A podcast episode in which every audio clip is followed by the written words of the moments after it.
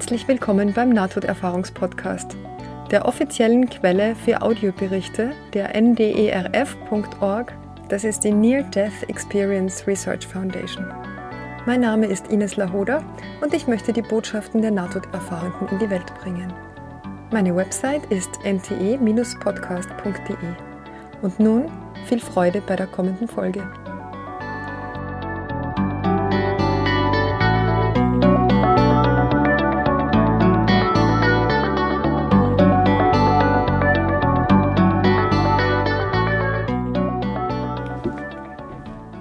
Heute gibt es die Erfahrung von Maggie.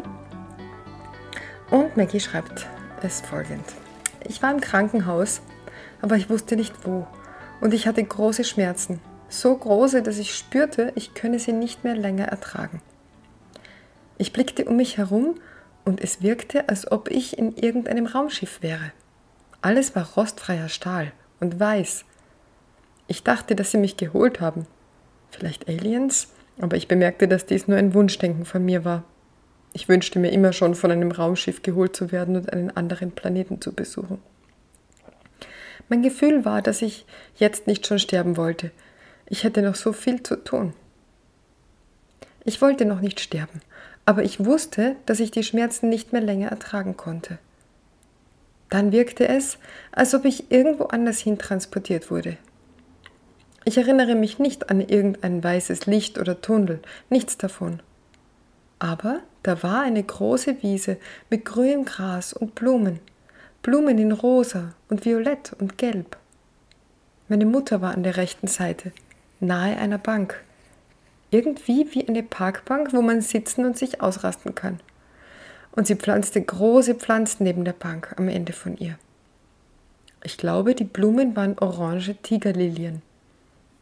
Ich versuchte an sie heranzukommen, dass sie mich anblickte, aber sie tat es nicht. Ich rief sie und rief sie, und sie beachtete mich nicht, warum auch immer.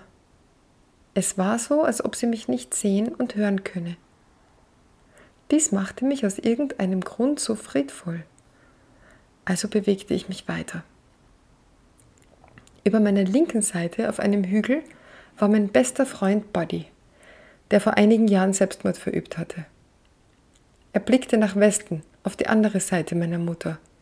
Es schien so, als ob er eine Pfeife rauchen würde.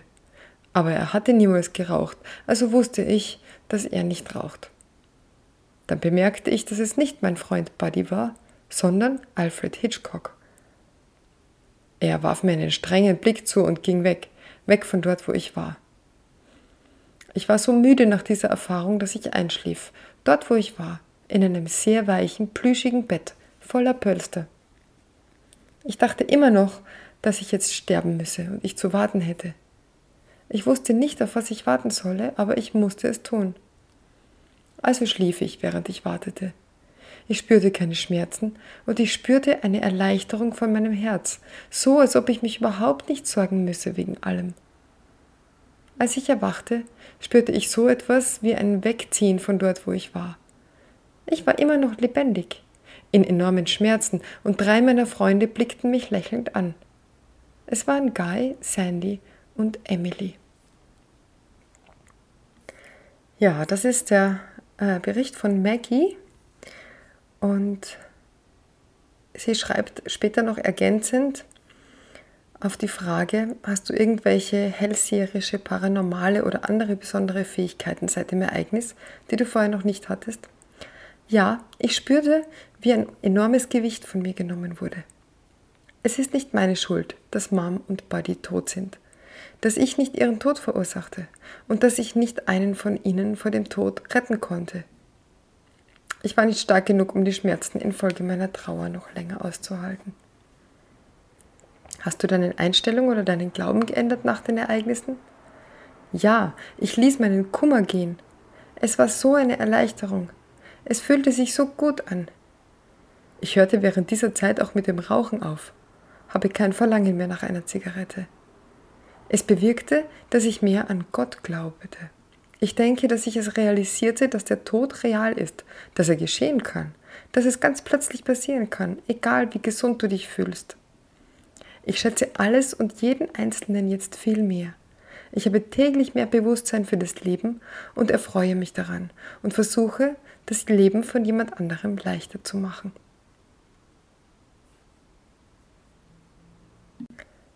So, und weil das so schön war, lese ich euch jetzt gleich noch einen vor. Und zwar ist das ein Bericht von Charlene. Und Charlene hatte eine Nahtoderfahrung, als sie ein Kind war. Meine ältere Schwester und ich, sie war fünf Jahre alt zu dieser Zeit, wir spielten im Stall mit unserer Hausziege, als wir den alten Kühlschrank bemalten, den mein Onkel hierher gebracht hatte, um ihn hier zu lagern, nachdem er meinen Vater darum gebeten hatte. Wir waren Kinder, wir kletterten hinein, und die kleine Ziege stieß die Tür hinter uns zu. Meine Schwester sagte, dass wir die Tür öffnen könnten, wenn wir fest mit unseren Füßen dagegen treten. Aber als wir es zum letzten Mal versuchten, ging die Tür immer noch nicht auf. Also begannen wir zu weinen, und es wirkte schon so lange, dass wir hier drinnen waren. Meine Schwester und ich wurden wirklich ganz still. Es fühlte sich so an, als ob ich schlafen gehen würde. Ich konnte meine Schwester nicht mehr hören. Und dann fühlte ich so, als ob ich schlafen gehen würde und ich sah ein Licht, wie das Licht einer Kerze. Dann war da eine Lady. Sie legte den Finger auf ihre Lippen und sagte, Sch, Kind, alles wird gut gehen. Sie hatte lange braune Haare und sanfte Augen. Als ich zu weinen beginnen wollte, sagte sie, Nein, nein, du musst jetzt ganz ruhig sein. Deine Mami kommt schon.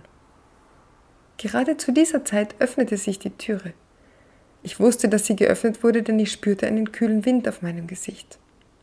Das ist alles, an das ich mich erinnern kann. Bis zum nächsten Tag, als ich aufwachte, saß mein Papa auf der Seite des Bettes und weinte.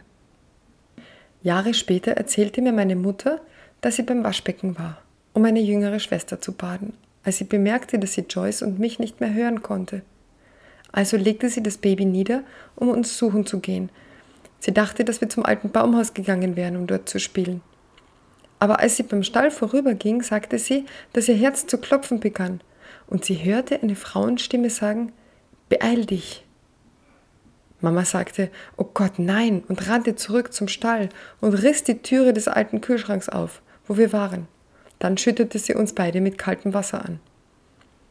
Als sie sah, dass wir beide wieder gut atmeten, brachte sie uns ins Bett und beobachtete uns, bis unser Vater heimkam. Er brachte noch diese Nacht den Kühlschrank weg. Sie sagte, dass wir beide nass vor Schweiß waren und dass wir kaum noch atmeten und unsere Hautfarbe schon dunkel war. Ich denke noch heute an diese Lady. Ja, das war also Charlene und ihre Schwester. Und ähm, schade, schade, dass sie nicht schreibt, ob ihre Schwester die, diese Dame auch gehört oder gesehen hat. Ähm, die Mutter hat das ja anscheinend gesehen. Das finde ich sehr spannend, dass also nicht nur in der Nahtoderfahrung diese Frau vorkam, sondern auch, dass diejenige die Mutter alarmiert hat und ihr quasi einen Hinweis gegeben hat darauf, wo die Mädchen sind. Und sie damit quasi also gerettet hat. Ja, da stellt sich mir schon die Frage, wer da alles so um uns herum ist und wer uns zu Hilfe eilt, ohne dass wir es mitkriegen. Also vielleicht auch im Alltag. Ist ein schöner Gedanke eigentlich, dass, dass jemand da sein könnte, der aufpasst und uns irgendwelche Hinweise gibt. Und wenn wir das nicht wirklich wahrnehmen, dann kann es immer ja trotzdem sein, dass wir das intuitiv wahrnehmen und uns entscheiden, doch die eine Kreuzung vorher abzubiegen oder den Bus zu verpassen oder irgendwas. Ja, und wer weiß, was sich daraus alles ergibt. Es fällt mir ein, es gibt so einen Film, ähm, mir fällt der Titel jetzt nicht ein, er ist schon recht alt, also irgendwie Ende der 90er Jahre, glaube ich, äh, wo, ein, wo es darum geht, dass die Hauptdarstellerin nach Hause gehen will von der Arbeit und, ähm, und die U-Bahn verpasst. Und an dieser Stelle teilt sich der Film in zwei Handlungsstränge auf. In dem einen Teil erwischt sie die U-Bahn noch und im anderen erwischt sie die U-Bahn nicht und kommt eben eine Viertelstunde später zu Hause an. Und ja, und da teilt sich der Film eben in diese zwei ähm, Handlungsabläufe und ähm, es ist total interessant und auch sehr gut gemacht. Ähm, ja, wie, wie das Leben im einen Fall weitergeht und wie das Leben im anderen Fall weitergeht.